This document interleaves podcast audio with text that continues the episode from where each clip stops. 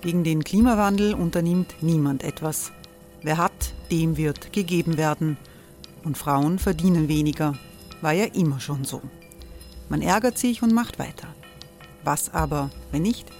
Wir haben eine Idee. Die Falter Arena macht die Bühne frei für Menschen und Projekte, die das Land verändern. Mein Name ist Eva Konzett. Ich leite das Politikressort im Falter. Und am Sonntag, den 26. Mai, veranstalten wir im Wiener Stadtsaal die nächste Falter Arena. Mit dabei unter anderem der ehemalige Politiker und Neosänger Matthias Strolz, Theresa Imre von Markter, Sonja Jöchtel von Love Politics oder Kari Ochsner von Ochsner Wärmepumpen. Machen statt jammern. Wir schauen uns an, wie das funktionieren kann. Kommen auch Sie vorbei. Alle Informationen und Tickets finden Sie unter falter.at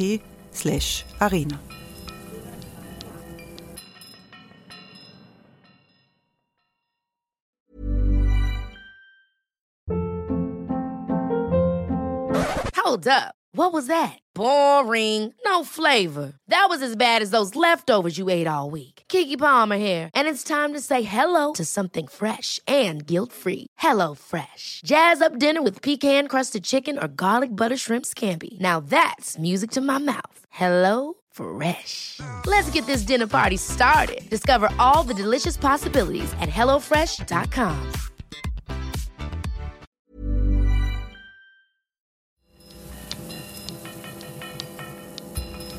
Falter Radio, der Podcast mit Raimund Löw. Herzlich willkommen, meine Damen und Herren, zum Falter Radio für Donnerstag, den 8. Februar 2018. Noch immer steht die Politik in Österreich im Bann der freiheitlichen Verstrickungen in die Welt der Burschenschaften.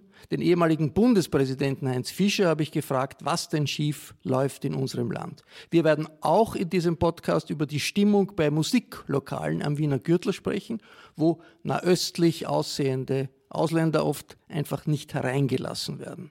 Ich freue mich, dass Falter-Redakteur Lukas Matzinger hier ist. Er war am Gürtel auf Recherche. Hallo. Und er hat Roland Lehner mitgebracht, den Chef der Sicherheitsdienste die dort für Ordnung sorgen sollen. Die Frage ist, wie rassistisch geht es dazu? Die werden wir ihm stellen. Ich freue mich, dass äh, die Journalistin Anneliese Rohrer gekommen ist. Hallo. Hallo. Eine langjährige Beobachterin der österreichischen Polizszene und Falter-Redakteurin Nina Brunada ist da, die ich ebenfalls begrüße. Guten Hallo. Tag. Wir befinden uns ja im kleinen Sitzungszimmer der Falter-Redaktion in der Wiener Innenstadt.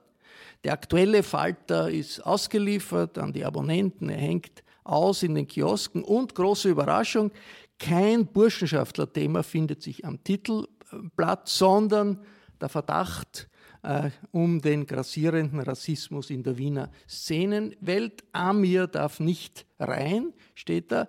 Äh, und äh, Lukas Matzinger, Sie haben recherchiert, tagelang recherchiert, haben sich am Gürtel vor den Musiklokalen mit den Leuten unterhalten. Wir werden im Detail darüber reden. Jetzt meine Frage, interessieren sich diese jungen Leute dort eigentlich, was sich politisch tut in diesem Land? Zum Beispiel Burschenschaften, FPÖ. Ist das bei den jungen Leuten ein Thema? Meiner Ansicht nach schon. Ich glaube, man tut da diesen, den jungen Menschen oft Unrecht. Gerade am Gürtel sind viele Lokale, das sind Studentenlokale. Und natürlich ähm, ist, ist da die Politik ein Thema. Das wird oft, ähm, ich glaube, da gibt es oft viele Missverständnisse. Ich meine jetzt nicht vielleicht in der Disco, aber in, in, die, die Leute machen sich Gedanken und insbesondere, wenn dann sowas passiert wie die Diskriminierung an der Tür, ist dort jeder Meinung dazu. Das ist, es ist zutiefst politisch. Und Gedanken machen sich alle Politikbeobachter in Österreich. Wie stabil ist diese Regierungskoalition, die wir jetzt haben? Äh, die Verbindungen der FPÖ zu den rechtsextremen Burschenschaften, sind die eine Belastung, die äh, jetzt schon ganz am Anfang dieser Koalition so groß ist, dass man sich fragen muss, wie überlebensfähig ist diese Koalition eigentlich, Anneliese Rohrer? Also ich würde mich zuallererst fragen, wie groß ist unsere Heuchelei? Weil wenn jeder so überrascht tut, dass das jetzt aufgepoppt ist, äh, dann hat er, ich weiß nicht wo, gelebt. Dass die Burschenschaften des äh, Akademien, die Personalreserve der FPÖ sind, das weiß man seit Jahren. Ihre Umtriebe kennt man auch seit Jahren. Und ich finde es wirklich die Spitze der Heuchelei zu sagen, so, jetzt haben wir eine Kommission, jetzt schauen wir, was überhaupt los ist. Die Tatsache ist, dieses Land wollte nie hinschauen. Und äh, mit der Hereinnahme der FPÖ in die Regierung hätte die ÖVP auch wissen können und müssen, was sie sich damit einhandelt. Das ist Zufall mit der niederösterreichischen Landtagswahl, aber ob es jetzt gekommen wäre oder, oder in einem halben Jahr, spielt eigentlich keine Rolle. Ist das ein echter Spaltbild in der Koalition oder ist das Nein, etwas? Nein, natürlich nicht. Es ist kein Spaltbild, weil die ÖVP wird es akzeptieren und sie wird halt immer von Einzelfällen reden. Die, Herr Löw, das Problem ist, wo haben wir die letzten Jahrzehnte hingeschaut? Und das ist nicht nur Verantwortung der FPÖ und der ÖVP, sondern gesellschaftlich. Wir wollten das alles nicht sehen. Äh, nicht sehen wollten das ja auch über lange Zeit die Sozialdemokraten. Die Sozialdemokraten sind jetzt in der Opposition, sind an sich in einer günstigen Situation. Sie können sagen, was läuft da alles schief. Ja, nur unfähig. Äh, äh, an, äh, an der Spitze des Staates in der Regierung, Nina Brunada. Sie haben recherchiert über die Situation der Sozialdemokraten in Wien. Ist da das Gefühl, eigentlich ist das äh, eine Situation, wo wir raus kommen könnten aus der Defensive oder hat man eher die Sorge, wir haben so viele interne Probleme, dass wir froh sind, wenn man sich nicht äh, mit, mit der großen Politik beschäftigen muss? Ja, die SPÖ auf Bundesebene ringt quasi noch um ein Profil und sagen, ja, um eine Oppositionsrolle. Man erlebt sie jetzt noch nicht wirklich als Oppositionspartei. Ähm, in Wien, das, was wir gesehen haben in den letzten Tagen und Wochen, ähm, das war irgendwie sozusagen kommunikativ eine inszenierte, sagen, ähm, Diversität innerhalb der Partei. In Wahrheit, ähm, das hat man dann, wenn man sich die Reden angehört hat, der beiden Kandidaten genau gesehen, ähm, ist da eigentlich nicht viel um, ähm, was sozusagen die Positionen angeht. Was jetzt kommen könnte, wir werden sehen. Es gibt einen neuen Parteichef, der wird Bürgermeister werden, äh, der Michael Ludwig. Ist der, steht der wirklich für einen anderen Kurs der SPÖ Wien? Einen, die SPÖ Wien ist in einer Koalition mit den Grünen, äh, ist äh, durch den Bürgermeister sehr offensiv aufgetreten gegen Anti-Ausländer-Maßnahmen. Wird sich das ändern unter Ludwig? Ich glaube, es hat sich sowieso geändert. Also egal, ob es sozusagen äh, Andreas Schieder, der Kandidat, der eben sich nicht durchgesetzt hat, oder äh, Ludwig, äh, das ist, glaube ich, egal. Es hat sich sowieso ein Schwenk vollzogen, glaube ich, innerhalb der SPÖ Wien. Ähm, ja, ich glaube, die SPÖ Wien möchte sich auch sozusagen den, die, die Diskurshochheit wieder zurück äh, holen. Ähm, das, was wir gesehen haben von sagen, der Regierungsarbeit in Wien, war vor allem sehr grün geprägt. Also alle Projekte, die den normalen Bürger in Erinnerung geblieben sind, waren eigentlich sagen, grüne äh, Urthemen. Umbau der Marilfer Straße, äh, Ticket äh, in den Öffis und so weiter. Also die Vergünstigungen.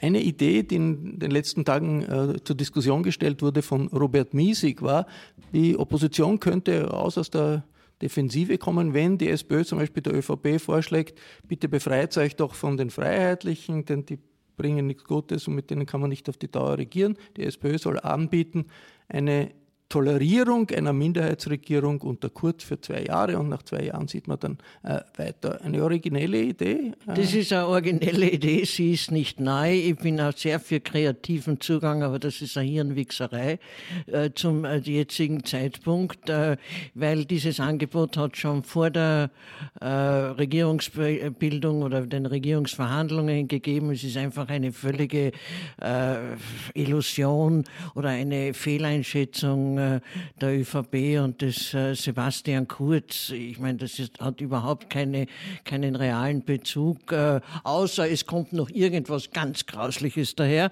Und das wollen wir doch wegen Österreich nicht hoffen. Also wenn, wenn das normal weiterläuft, dann ist das äh, ja nicht einmal eine Störfeier. Österreich bleibt in einer innenpolitisch turbulenten Situation, aber in einer Situation, wo sich möglicherweise nicht so rasch was Grundlegendes ändern wird. Letzte Woche sind am Heldenplatz in Wien tausende Menschen zusammengekommen, um die verstorbene Flüchtlingshelferin Ute Bock zu ehren. Das Lichtermeer für Ute Bock verstand sich auch als Signal gegen die Anti-Ausländer-Politik, die ja diese beiden Regierungsparteien zusammenhält. Der amtierende Bundespräsident van der Bellen war dort bei dieser Veranstaltung, sein Vorgänger Heinz Fischer, junge Leute, denen Ute Bock geholfen hat und auch der Sänger Reinhard Fendrich. Uns die Hetzer, wäsch die her, wenn's mit Anschlag alles verlieren. Wer durch schwarz oder weiß, wir sind alle grundverschieden, doch ein Herz schlägt wie Sie hat uns Hoffnung gegeben.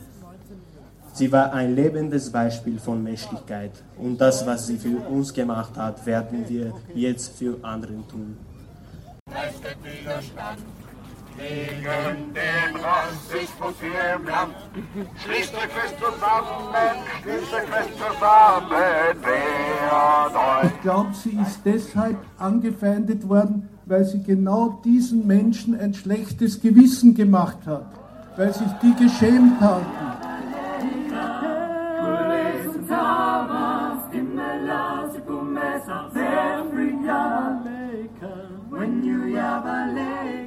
Die Republik beschäftigt sich seit Tagen mit Namen wie Teutonia, Germania, Vandalia. Sie alle gehören zur Parallelgesellschaft deutschnationaler Burschenschaften, von denen die meisten von uns noch nie etwas gehört haben. Vor 50 Jahren war das anders. Da waren die Burschenschaften und der Ring freiheitlicher Studenten an den österreichischen Universitäten echte Machtfaktoren. In den 1960er Jahren gab es in Wien heftige Auseinandersetzungen um einen offen antisemitischen Professor namens Taras Borodajkewitsch, der von den Burschenschaften unterstützt wurde. Bei einer Demonstration gegen Borodajkewitsch ist der ehemalige KZ-Häftling Ernst Kirchweger von einem rechtsextremen Aktivisten so zusammengeschlagen worden, dass er gestorben ist. An vorderster Front gegen den Antisemitismus an der Uni stand damals als junger Student der frühere Bundespräsident Heinz Fischer. Im Café Hofburg in Wien habe ich mit Heinz Fischer über Unterschiede und Ähnlichkeiten von damals mit heute gesprochen.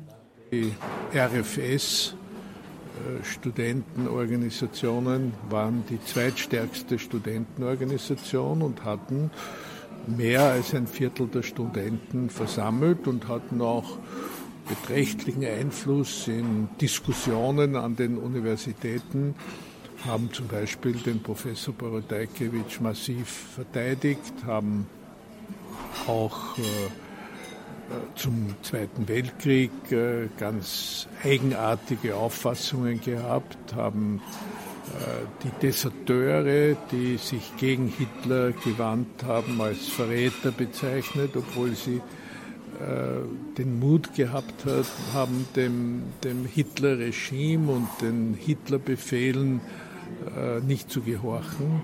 Da hat sich viel geändert seither. Die jetzige Affäre ist durch den Falter aufgedeckt worden, der dieses Liederbuch mit den Nazi-Liedern äh, an die Öffentlichkeit gebracht hat. Damals war das der Ferdinand Latziner und ich glaube, Sie waren auch beteiligt, die Äußerungen des antisemitischen Professors Borodajkewitsch an die Öffentlichkeit zu bringen. Was für ein Verhältnis hat der junge Heinz Fischer da zu den Burschenschaften und zu diesen Umtrieben gehabt? Ich habe eigentlich gar kein Verhältnis gehabt. Ich habe auch äh, keine Kontakte zu diesem Lager gehabt. Ich habe auch keine Freundschaften gehabt. Aber wie Sie richtig sagen, äh, Ferdinand Latziner, mit dem ich befreundet war, hat mir eines Tages eine, eine Mitschrift von einer Vorlesung von Professor Borodajkewitsch gezeigt. Und ich habe gesagt, du, das ist ja ein, ein Wahnsinn, das, das gibt's doch nicht. Sagt er, du, ich, ich sitze in der Vorlesung, ich habe das handschriftlich mitgeschrieben. Und da er ein bisschen jünger ist wie ich und da er noch studiert hat, hat er gesagt, wenn ich da jetzt einen Krieg mit dem Borodajkewitsch anfange, weiß nicht, wie sich das auf meine Studienchancen auswirkt. Und ich war schon fertig mit dem Studium und habe daher einen Artikel geschrieben über dieses Thema und äh, darauf hat eben Borodajkewitsch geklagt und es ist ein Prozess geführt worden und äh, ich hatte die Mitschrift von Lazina, aber ich konnte ihn nicht als Quelle nennen. Und mein Rechtsanwalt, Dr. Rosenzweig, der sich da auch persönlich betroffen gefühlt hat von antisemitischen Äußerungen und der Mitglied des Verfassungsgerichtshofes war, äh, hat äh, dem Richter gesagt, äh, ich kenne diese Mitschrift, ich habe sie gelesen, ich kenne auch den Studenten, der sie veranlasst hat, ich bin bereit, unter Eid auszusagen, dass diese Mitschrift authentisch ist. Und das hat der Richter damals nicht zugelassen. Und so bin ich zunächst verurteilt worden. Dann hat äh, Borodajkiewicz im Kreise seiner Anhänger und im Kreise von RFS-Studenten also triumphiert, hat sich bestätigt gefühlt, hat viele dieser Äußerungen noch einmal gemacht, seine, seine, diesen Satz, dass äh, der, die Hitlerrede am Heldenplatz äh, nach dem Anschluss, nach dem Anschluss äh, Österreichs an Hitler-Deutschland zu einem der beiden schönsten Tage in seinem Leben zählt und, und über den Juden Kelsen und so weiter. Und da ist er zu weit gegangen. Da haben ihm zwar Studenten zugejubelt, aber die Öffentlichkeit ist hellhörig geworden. Hugo Bortisch hat eine wichtige Rolle gespielt. Im Kurier hat das aufgegriffen. Gerhard Bronner, äh, der berühmte Kabarettist, hat das in seinen Sendungen verarbeitet. Parlamentarier haben parlamentarische Anfragen gestellt und letzten Endes ist äh, Borodajkiewicz dann in den Ruhestand geschickt worden. Warum ist die Republik heute immer noch mit solchen Problemen konfrontiert? Was ist da schiefgelaufen in der Republik? Das war 50 Jahre her.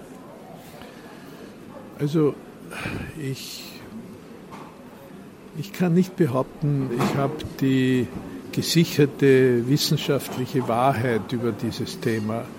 Äh, es wundert mich auch und es wundert sich vor allem auch äh, das Ausland oder Staaten, die mit uns sehr befreundet sind, sagen mir oft, sag, erklär uns das, wie ist das möglich?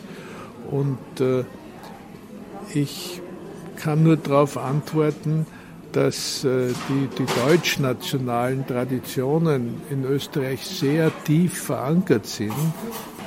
Nach dem Scheitern Hitlers, nach 1945, sind viele, ist vielen, äh, sind die Schuppen von den Augen gefallen. Viele haben das aufrichtig bedauert, was es gegeben hat.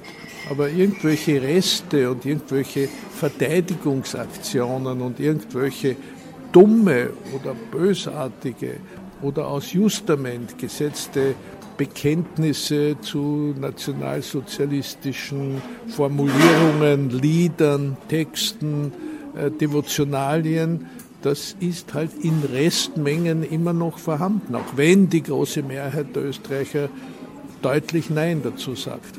Hat die SPÖ da auch eine Mitverantwortung äh, dafür, dass man da sehr oft weggeschaut hat, dass man in vielen dieser Fälle gesagt hat, lieber Schwamm drüber, als äh, sich das genau anzuschauen?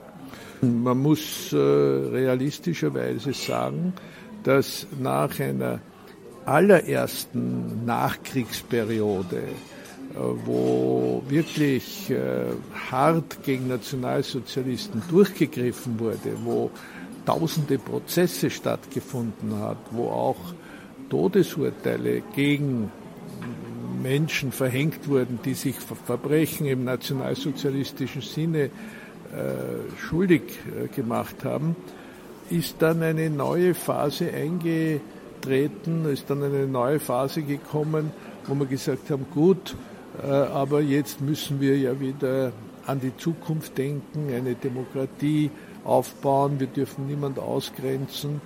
Man hat mit dieser These gelebt, äh, wir waren ja nur die Opfer. Österreich hat es ja gar nicht gegeben zwischen 1938 und 1945. Daher haben wir nichts angestellt obwohl es viele Österreicherinnen und Österreicher waren, die äh, äh,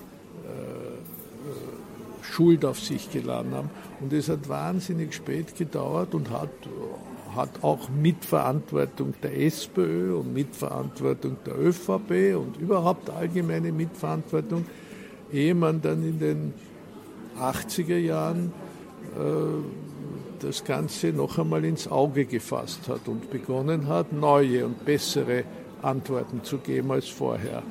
Jetzt ist der äh, niederösterreichische F.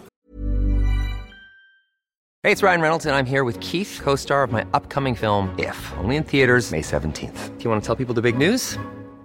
All right, I'll do it. Sign up now and you'll get unlimited for $15 a month in six months of Paramount Plus Essential Plan on us. Mintmobile.com slash switch. Upfront payment of $45 equivalent to $15 per month. Unlimited over 40 gigabytes per month. Face lower speeds. Videos at 480p. Active Mint customers by 531.24 get six months of Paramount Plus Essential Plan. Auto renews after six months. Offer ends May 31st, 2024. Separate Paramount Plus registration required. Terms and conditions apply if rated PG. Politiker Landbauer zurückgetreten, auch weil Ihr Nachfolger, der Bundespräsident, das gefordert hat. Ist jetzt die Sache aus Ihrer Sicht erledigt oder gibt es da nicht strukturelle Probleme, wo man sagen muss, dass, da muss man viel mehr tun? Ja, ich glaube, wir dürfen nicht den Fehler noch einmal machen, der in der Vergangenheit auch schon gemacht wurde, sich selber einzureden, es ist alles erledigt. Die Causa Landbauer hat äh, eine, eine Lösung gefunden, dass jemand, der äh, führende Funktion in einer Verbindung gehabt hat, in der etwas Unvorstellbares, nämlich dieses Liederbuch ist unvorstellbar, passiert ist, da sind Konsequenzen gezogen worden. Das ist, das ist damit äh, geklärt, die Sache in dieser einzelnen Causa. Aber äh, das Grundproblem dass wir wissen müssen, dass ein zugespitzter Nationalismus mit unseren gesamteuropäischen Zielen nicht vereinbar ist, äh, dass es äh, mit der Menschenrechtsdeklaration, wo festgeschrieben ist, alle Menschen haben gleiche Menschenwürde und sind gleichwertig zu behandeln, dass es mit dieser Grundhaltung nicht vereinbar ist, wenn wir äh, so definieren Menschen erster, zweiter, dritter Klasse, je nach Herkunft und nach, äh, nach Hautfarbe oder sowas. Also da ist schon noch viel zu tun auf diesem Gebiet. Aus dem freiheitlichen Lager hört man, es gibt eine Mediendiktatur in Österreich. Der linksextreme Falter veranstaltet eine Kampagne, die quasi auf linken Medienterror hinausläuft. Kommt Ihnen das irgendwie bekannt vor? Ja, das Wort vom linken Medienterror habe ich in den letzten 50 Jahren hunderte Male gehört und es, es ist als Argument nicht klüger geworden. Äh, auch Journalisten sind nicht unfehlbar, aber dass in Österreich die, die Medienlandschaft äh, nicht in den Händen der Linken ist äh, und dass, äh, dass hier eine, eine deutliche Argumentation nicht als Terror zu bezeichnen ist, das gehört zum politischen Einmaleins. Und jemand muss schon in einer sehr unbequemen Situation sein und ein sehr schlechtes Gewissen haben, wenn er die Kritik äh, an diesem Liederbuch und die Kritik an Personen, die in dem Environment, in, in, der Umgebung, wo dieses Liederbuch äh, existiert hat, eine Rolle spielen, das hat mit linken Medienterror herzlich wenig zu tun und äh, zeigt nur, dass es keine wirklichen inhaltlichen Gegenargumente gibt. Das war ein Gespräch im Café Hofburg in Wien, unweit der Präsidentschaftskanzlei, das ich am Wochenende mit Heinz Fischer geführt habe. Äh, Frau Rohrer, glauben Sie, wird es je so eine Historikerkommission geben, in glaubwürdiger Weise von der FPÖ über die Vergangenheit der FPÖ oder auch die Gegenwart der FPÖ? Also das kann es ja gar nicht sein, nachdem sich einer der großen Befürworter der FPÖ, der Herr Professor Höbelt, A schon hinein reklamiert hat und B gesagt hat, die Burschenschaften darf man überhaupt nicht untersuchen. Äh, was dort fortgeht, geht niemandem was an. Es wird irgendeine Kommission geben. Ähm, ich meine, ich lasse mich gern von Herrn Strache überraschen, dass er internationale äh, Kapazunda hereinholt, aber wie ich vorher schon gesagt habe, ist das sowieso eine, eine Augenauswirkung Augenwischerei, weil es muss niemand die Geschichte der FPÖ aufarbeiten. Die ist seit Jahrzehnten bekannt und auch was bei den Burschenschaften. Also es ist eine Nebelgranate, er kann sie etwas lichter machen, indem er es international macht. Nur glaube ich nicht, äh, ja, ich lasse mich überraschen. Der frühere Bundespräsident Fischer ist da ziemlich hilflos, scheint da ziemlich hilflos äh, ähm, auf der Suche nach einer Erklärung. Wie kann das sein, dass ein Land wie Österreich, modernes Land wie Österreich, ähm, Anfang des 21. Jahrhunderts über Burschenschaften diskutiert und deren Einfluss in der naja, Regierung. Vielleicht hätte er sich mehr beschäftigen sollen mit der Einstellung äh, äh, der Regierungen Kreisky und Kreisky selber und der SPÖ zu diesem ganzen Thema. Dann wäre er vielleicht weniger verwirrt. Ich begrüße zusätzlich hier am Tisch Roland Lehner, der noch nicht in die Diskussion eingegriffen hat. Grüß euch. Ist Chef eines Sicherheitsdienstes, äh, dessen Leute vor vielen Wiener Musiklokalen stehen. Und der äh, Lukas Matzinger hat recherchiert, hat herausgefunden, dass da äh, am Gürtel äh, junge Burschen aus Afghanistan häufig in der Mehrheit der Fälle nicht hereingelassen werden in diese Lokale. Wie ist das gelaufen? Was haben Sie da äh, erlebt? Begonnen hat so, dass in den vergangenen Monaten immer wieder Zeitungsberichte und ähm, Facebook-Posts die Runde gemacht haben, wonach Burschen aus Nordafrika oder dem Nahen Osten in diverse Gürtellokale nicht reingelassen werden.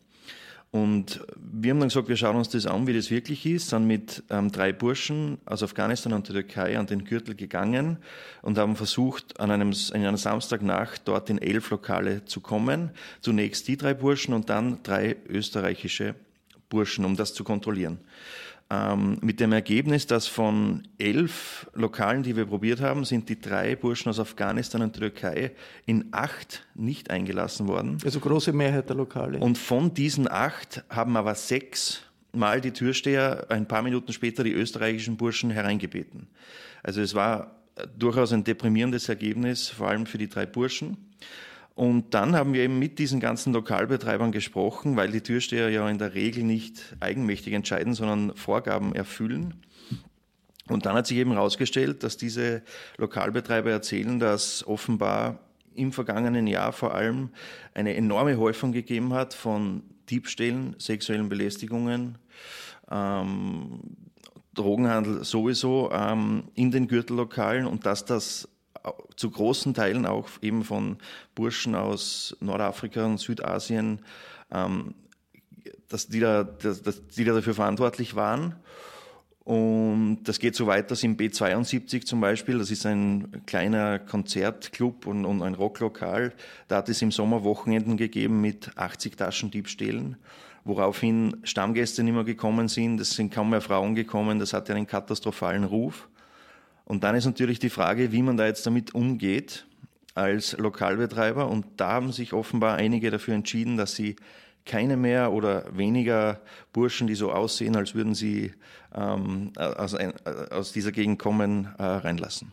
Herr Lehner, Sie sind Chef einer Firma, die diese Türsteher äh, stellt für die Lokale. Ist das wirklich so, dass äh, es ein klares Kriterium gibt? Man tut genau das, wo Heinz Fischer gesagt hat, das dürfte eigentlich nicht sein, nämlich Menschen ähm, auch aufgrund ihrer Hautfarbe zu Menschen zweiter, dritter Kategorie zu machen, wenn man sagt, die lässt man nicht rein. Also ich kann natürlich nur über meine Firma und über meine, meine Angestellten sprechen, da ist das natürlich nicht der Fall. Man muss, glaube ich, zuerst mal dazu sagen, dass äh, alle Gütellokale meines Wissens keinen Eintritt haben. Das heißt, die Fluktuation der Gäste ist dort extrem hoch, ähm, was natürlich immer zu einem überfüllten Club führt. Das heißt, man muss, und noch gleichzeitig ist man ziemlich unterbesetzt von der sicherheitstechnischen Seite her. Ja. Man hat gerade mal die Notausgänge besetzt, den, den Haupteingang. Wenn es jetzt drinnen im Lokal zu Stress kommen würde, ist man allein dort. Ja, und wir reden da halt von größeren Gruppen. Und da kann es natürlich passieren, dass man aufgrund der Erfahrungen, die man gemacht hat in der letzten Zeit, ein bisschen vorsichtiger wird beim Eingang. Ja. Na gut, aber das ist ja eine, die Erfahrung, die die, die Gruppe mit dem Lukas Matzinger gemacht hat, ist, dass sie in die meisten Lokale sind die nahöstlich äh, ausschauenden Burschen nicht reingekommen. Ähm, ich war nicht dabei, es ist passiert. Wenn das der Lukas sagt, dann ist es so. Ähm, ich kann mir das auch gut vorstellen. Ja. Ähm, ich begrüße das überhaupt nicht. Ich, äh, das Prozedere ist eigentlich ursprünglich so, dass man versucht, die Menschen anzusprechen. Lukas hat mich darüber versichert, dass äh, die Herrschaften Deutsch sprechen konnten. Das äh, wirft dann natürlich einige Fragen auf. War der Club voll? Anscheinend nicht, weil er ist dann reingekommen nachher. Ist, ist blöd. Ja? Aber man muss halt auch die Entwicklung sehen in, den letzten, in der letzten Zeit. Man darf nicht vergessen, dass auch durch ihre eigenen Erfahrungen machen. Und ich meine, ich kann nur über meine Firma sprechen, zwei Schwerverletzte in drei Wochen, das ist eine Zahl. Ja? Und da wird man ein bisschen vorsichtiger mit der Zeit. Es hat einmal Zeiten gegeben, erinnere ich mich vor vielen Jahren, da ist Harry Belafonte, wollte in eine Diskothek gehen, glaube ich in Linz oder so, und ist schon lang her, aber der ist nicht reingelassen worden. Und äh, dann hat er, weil wenn man Schwarze nicht reinlässt in, in solche Lokale, hat der äh, Lokalbesitzer gesagt, aber wenn er gewusst hätte, dass das der Harry Belafonte ist, hätte er ihn natürlich äh, reingelassen. I, sind wir wieder in solchen Zeiten, Lukas? In Wirklichkeit war es, ist es schon lange so. Es war bei, bei den Schwarzen so, es war bei den Tschetschenen so. Es war auch, mir erzählen auch viele Türken, dass sie ganz äh, große Probleme haben, in solche Lokale reinzukommen. Und natürlich, in, in irgendeiner Form ähm, verstehe das Argument, dass der Roland Lehner sagt, er hat im Chelsea einen Mann drinnen und wenn es da drinnen dann wirklich eskaliert, ja, hat der eine ein Problem. Die Lösung, die naheliegende Lösung wäre, dass man sagt, man gibt mehr Security-Personal in die Clubs, die das genau beobachten und dann schnell einschreiten. Das können sie aber wiederum die Lokalbetreiber nicht leisten, sagen sie gibt es zu wenig Sensibilisierung dafür, dass das überhaupt ein Problem ist. Das ist das erste Mal, dass überhaupt das Thema im Falter aufge aufgebracht wird. Das Thema gibt es schon sehr lange und äh, wir, wir bearbeiten es auch sehr stark. Also in firmenintern haben wir unsere eigenen Module und Schulungen auch in die Richtung. Und ich meine, ich muss auch dazu sagen, dass die Hälfte meiner Angestellten Migrationshintergrund hat. Ja? Also Rassismusvorwurf ist, glaube ich, weit hergeholt. Man muss einfach bedenken, dass seit der Gesetzesnovelle im Jahr 2016, wo vermehrt äh, Polizei auf der Straße ist, ganz einfach ähm, sich die Straßenkriminalität verlagert hat. Also zuerst Karlsplatz, dann Gürtel, jetzt auf der Straße ein bisschen schwierig, die Verstecke werden weniger, weil die verstecken ihre Sachen und so. Und es werden die, die Lokale infiltriert. Ja. Das heißt, die versuchen natürlich wieder in den Lokalen ihr Geschäft zu verrichten und wir reden da von einer kriminellen Szene, ja, wo man dann natürlich, und das ist dann blöd, dann gibt es dann immer welche, die in Mitleidenschaft gezogen werden. Und die halt dann, ich meine, man hat wirklich, glaube ich, nur zwei, drei Sekunden Zeit. Ja. Man sucht das Gespräch und man entscheidet ja oder nein. Wenn, wenn Sie sagen, Ihre die Hälfte Ihrer Mitarbeiter sind, haben selbst Migrationshintergrund, dann heißt das, ist das okay, eine interessante Information, aber das heißt jetzt nicht unbedingt, dass sagen, Ihr Unternehmen nicht rassistisch oder wie auch immer sozusagen selektiv vorgeht an der Tür und ähm, sagen sehr schnell nach, äh, wie soll ich sagen, unbestimmten äh, Kriterien entscheidet, wer reinkommt und wer nicht. Also die, die, Personen, die, die da, Entschuldigung, ganz kurz, die Personen, äh, die mit Lukas unterwegs waren, waren ja ganz ordentliche, nette junge Männer. Die sind jetzt, glaube ich, nicht diejenigen, die das tun, was Sie jetzt vorhin beschrieben haben. Trotzdem sind sie nicht reingekommen. Das heißt, wieso sind sie nicht drinnen? Ja, also wie gesagt, vom, von der Antlitzdiagnostik her, wenn Sie das erkennen können, wer äh, kriminelle Interessen hat und wer nicht, dann würde ich Ihnen jetzt hier und sofort einen Job anbieten. Nein, Sie sagen, Sie können das, deswegen. Nein, ich kann das nicht. Ich kann nur versuchen, dass ich äh, meine Leute versuche, ein bisschen äh, die, die, Aufmerksamkeit zu schulen in die Richtung, dass sowas nicht passiert. Ja? Unser Firma, unser Ehrenkodex unserer Firma geht strikt gegen Diskriminierung. Ja? Sei Schon, aber nach welchen Kriterien suchen Sie denn die Leute aus? Die dann reinkommen. Das Auftreten, wie man das Gespräch sucht und findet, wie überfüllt der Club ist. Beispiele geben? Ja, ist schwierig. Zeigen Sie mir zehn Fotos und ich kann Ihnen sagen, letztendlich passiert es leider ja, und, und jeder Mensch hat Vorteile. Es passiert im Grunde genommen auch Vorteile. Aber gleich die Rassismuskarte rauszuholen, das, ist ein bisschen, das, geht, das geht dann schon ein bisschen weit. Ja. Sollte es nicht eine Sensibilisierung geben? Also ich äh, habe lange in Amerika gelebt, wo äh, natürlich die Spannungen in einer multikulturellen Gesellschaft dauernd präsent sind. Aber da wird eine solche Organisation, da wird trainiert, da gibt es Schulungen, da gibt es Diskussionen, wie kann man verhindern, dass es eine Art äh, rassistische Reflexe in, der, in die Arbeit einfließen. Gibt es sowas bei Ihnen? Ja, das gibt es, ja. Wir machen das. Das heißt, äh, präventive Deeskalation zum Beispiel, ja, nonverbale Kommunikation, schulen wir unsere Leute, Körpersprache. Aber ich meine, man muss sich jetzt mal vorstellen, wie der Gürtel aufgebaut ist. Man hat da man sieht ja nicht, wer kommt. Das ist jetzt nicht eine, eine Warteschlange, die davor steht, wie in anderen Clubs, wo man Eintritt zahlt. Die kommen von links und rechts, man sieht sie sofort, man muss entscheiden. Ja. Gibt es ein Rassismusproblem aus Ihrer Sicht oder gibt es kein Rassismusproblem? Es gibt überall ein Rassismusproblem, auf jeden Fall. Ja. Aber die Frage ist halt, wie, wie lebt man das selber? Äh, akzeptiert man es, verabscheut man es? Was mich auch noch interessieren würde, ist, ändert sich eigentlich sozusagen die Zuschreibung, die Gruppen haben, ähm, sozusagen im Laufe der Zeit? Also wenn du sagst, die Tschetschenen waren früher irgendwie ein, eine Gruppe, die nicht in Clubs reingekommen ist. Ich habe Tschetschenen in meinem Team und das sind die, die wirklich nettesten Menschen, die ich kenne. Ja. Also diese Herrschaften. Ja. Da gibt es auch ganz andere. Man muss eins bedenken, die, die, die vertragen sich ja untereinander auch nicht wirklich, ja? Schutzsuchende. Ja? Das heißt, man, man, wenn es nach mir gehen würde, würde es keine Türpolitik geben, würde man jeden reinlassen. Wäre eine wunderschöne Welt. Werden wir nicht erleben in diesem Leben, weil man lässt die Herrschaften rein auf einen eng gepferchten Raum zusammen und dann weiß, weiß man nicht, was passiert. Da geht es nicht ums Individuum selber, sondern geht es um verschiedenste Gruppierungen, die dann aufeinanderstoßen. Ja, und da Lukas, gehen wir dann auch dazwischen. Lukas Marzinger, Schlussfolgerung aus dieser Erfahrung, was müsste verändert werden? Naja, aus, aus meiner Sicht eben, es, ist, es, es spricht sich leicht zu sagen, man braucht mehr Securities äh, in, den, in den Lokalen. Mir hat der Roland Lehner auch vorhin erzählt, sie haben zum Beispiel in Chelsea mal einen mehr drinnen gehabt und dann ist ein paar Monate nichts passiert, weil die immer schnell handeln konnten und dann sagt der Betreiber, ähm, ich brauche nicht so viele, weil eh nichts passiert. So. Und natürlich ist die naheliegende Lösung bei so einem Problemgebiet, das der Gürtel ist und, und schon sehr lange ist, ähm, mehr Polizeipräsenz, um Kleinkriminelle da irgendwie ähm, wegzubekommen, mehr Streetworker am Gürtel, ja, ist sowieso natürlich eine, eine Traumvorstellung, aber da müsste jemand das Geld dafür in die Hand nehmen. Anneliese Laura, wenn Sie sich das anhören, neue Probleme oder hat es das immer schon gegeben? Ich glaube, das hat es immer schon gegeben. Es ist natürlich auch eine, eine Angelegenheit der Quantität. Äh, wie der Herr so richtig gesagt hat, es gibt auch in Österreich einen Grundrassismus äh, in, der, in der Bevölkerung. Äh, und das ist natürlich durch die Situation und durch die Veränderungen verschärft worden. Äh, ich würde in den Schulen ansetzen, aber was machen Sie in den Schulen, wenn Sie dort vielleicht grundrassistische Lehrkräfte haben? Aber das ist, das ist für mich der einzige Weg äh, zur Sensibilisierung. Ich muss bei den jungen Leuten ansetzen. Und dann muss ich, obwohl ich ja nicht im Verdacht bin, schon sagen, äh, ich weiß nicht, ob das alles Rassismus ist, wenn diese Geschichte stimmt, dass der 80, äh, 80 äh, Taschendiebstähle hat und, und kein Mensch mehr in sein Lokal kommt. Da muss man vielleicht ganz anders reden.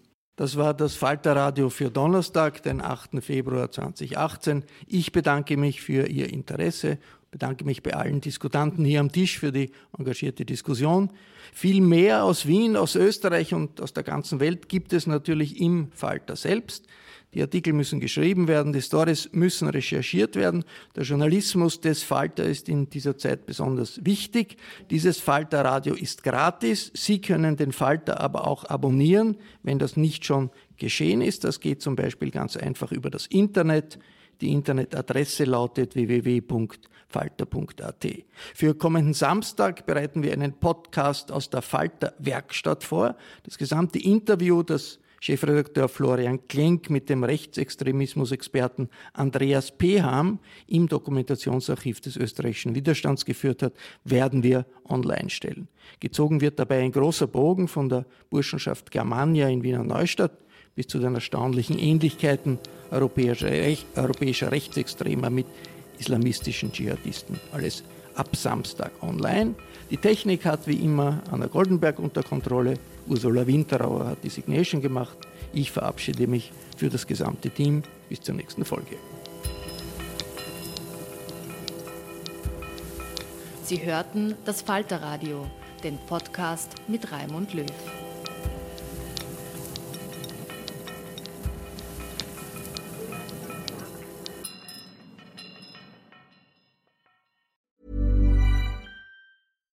Hi, I'm Daniel, Founder of Pretty Litter. Cats and cat owners deserve better than any old-fashioned litter. That's why I teamed up with scientists and veterinarians to create Pretty Litter. Its innovative crystal formula has superior odor control and weighs up to 80% less than clay litter. Pretty Litter even monitors health by changing colors to help detect early signs of potential illness. It's the world's smartest kitty litter. Go to prettylitter.com and use code ACAST for 20% off your first order and a free cat toy. Terms and conditions apply. See site for details.